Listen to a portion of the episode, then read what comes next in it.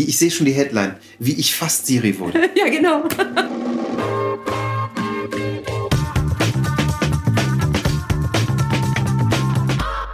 Weißt du was, Claudia? Wir werden jetzt was ausprobieren. Mhm. Gut, Ähm, machen wir. ich habe im echten Leben äh, ja unter anderem auch eine, eine Marktforschung für Audio. Mhm. Und wir sind spezialisiert darauf, Emotionen in Audio zu detektieren. ja. Ich glaube, ich werde mal was machen.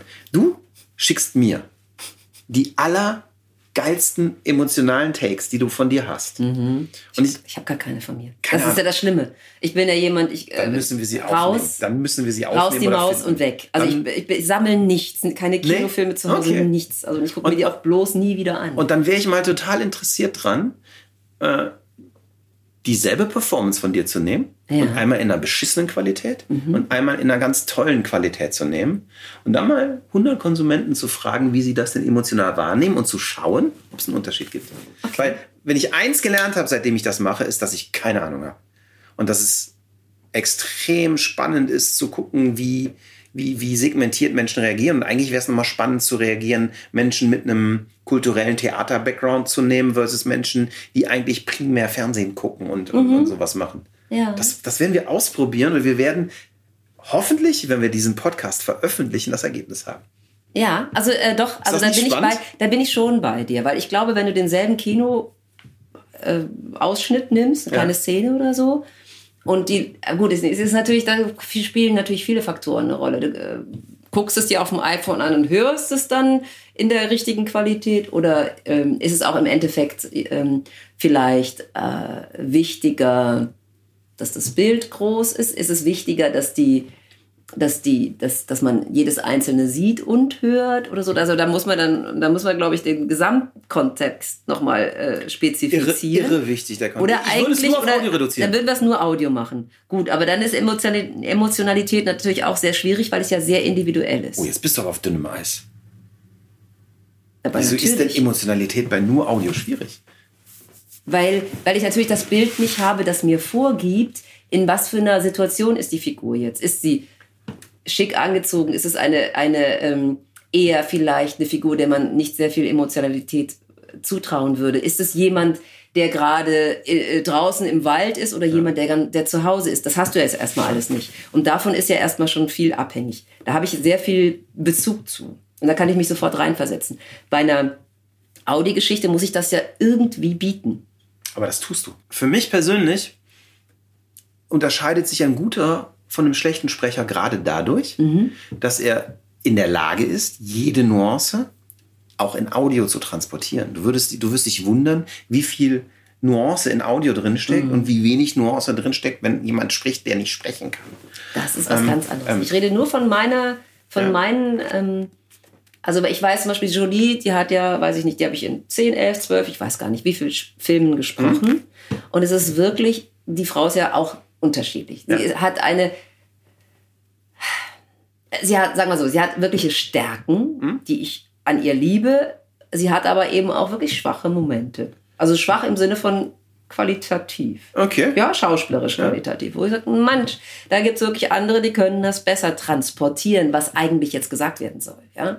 Sie da ist, glaube ich, ein sie Gesamtkunstwerk, das Sie für ein steht, oder? absolutes Gesamtkunstwerk, genau. Sie ist eine, Inter sie ist eine Interpretationsplattform sozusagen. Sie ist ein eigenes äh, Universum, in das man sich versucht äh, reinzuversetzen. Sie kann die Hure, die Nonne, ähm, die leidende Mutter, die äh, absolut äh, unbefleckte junge Frau, das kann sie alles immer noch verkörpern. Das ist alles noch in ihr drin. Und man nimmt ihr lustigerweise grundsätzlich auch alles ab. Ja?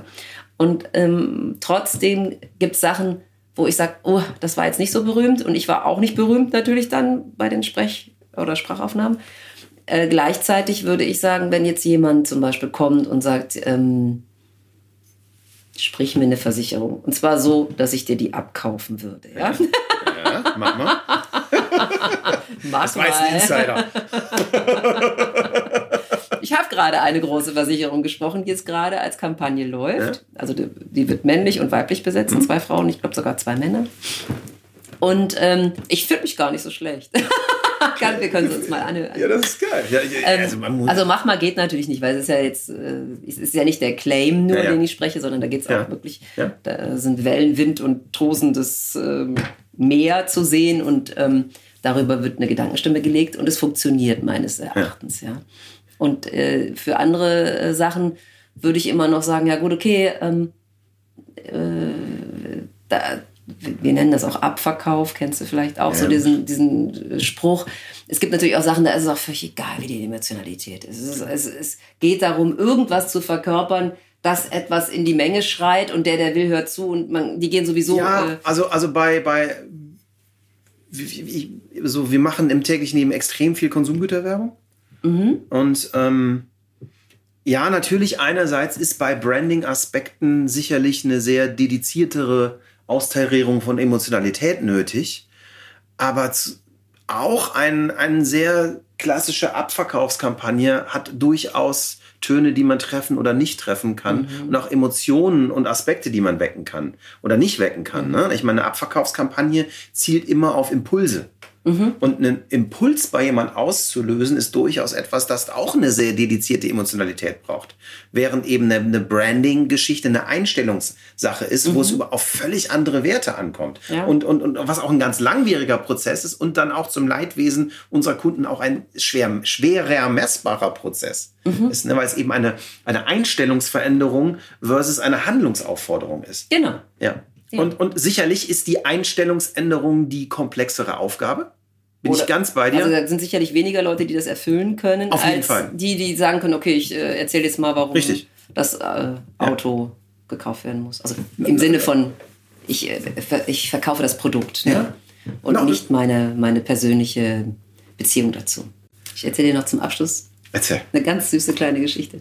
Ich kriegte mal von irgendeinem so Castingstudio, also war noch nicht mal, es war noch nicht mal ein Tonstudio, so einen Vertrag rübergeschickt. Ja. Und ich so, was ist denn das?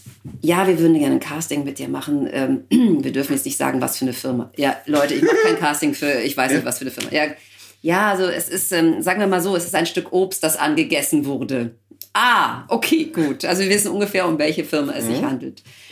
Ja, und was soll ich da machen? Ja, es geht also um ein sehr aus ähm, äh, es geht um ein Casting, das geht, dauert ungefähr eine Woche und wird in San Francisco oder LA stattfinden. Kann ich nicht. Was gibt's da? Was, was, wie wird das honoriert? Naja, wir zahlen, ich weiß nicht mehr genau, ich sage jetzt mal irgendeine Zahl, 500, 600, 700 Dollar, Euro am Tag und die Flugkosten und die Spesen natürlich, aber der Job dahinter, der wird gut bezahlt. Mhm. So. Ich habe überlegt, gut, also ich kann das wirklich nur dann machen, wenn sie mir sagen, was am Ende dabei rauskommt. Mhm.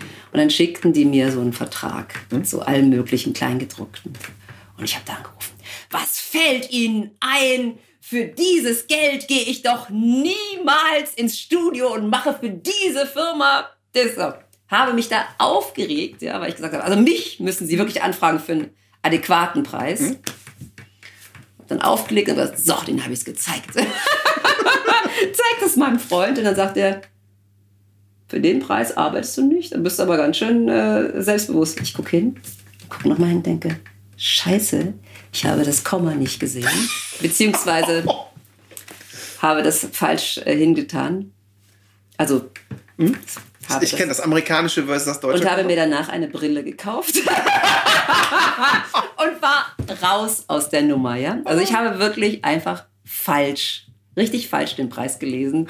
Und wäre wahrscheinlich, hätte ich das gemacht oder hätte da überhaupt, wäre da überhaupt in Betracht gekommen, ziemlich, mit ziemlich viel Geld rausgegangen mhm. aus der Nummer. Jetzt macht es jemand anders. Ich fand es eigentlich immer eine witzige Geschichte, dass ich da also wirklich gemerkt habe, mein, mich verlässt es irgendwann. Darf ich sagen, wie, wie du, die, ich sehe schon die Headline, wie ich fast Siri wurde. ja, genau. Und es wurde schlussendlich sogar in München aufgenommen, was witzig ist, weil ich ja, ja jetzt in München wohne. Also die, die Aufnahmen waren noch nicht mal in LA und sonst wo, was mir auch noch alles, war alles ein bisschen schwierig damals mit kleinem Kind und da, da, da, dass ich dachte, das ist, also da müssen sie mir schon richtig viel Geld bieten. Sie haben es mir geboten, ich habe es einfach nicht lesen können. Ich glaube, den können wir nichts mehr draufsetzen. Claudia, vielen herzlichen Dank, das war ein ganz tolles Gespräch. Ja. Und ich freue mich, wenn wir dich noch ganz oft in schönen Kinosälen hören. Das war Wundervoices, powered by Sonarbird.io. Sonarbird ist die einfachste Möglichkeit, deinen Podcast als Flashbriefing auf Amazon Alexa, auf Voice-Assistenten und als Feed bei iTunes zu veröffentlichen. Mehr findest du unter sonarbird.io.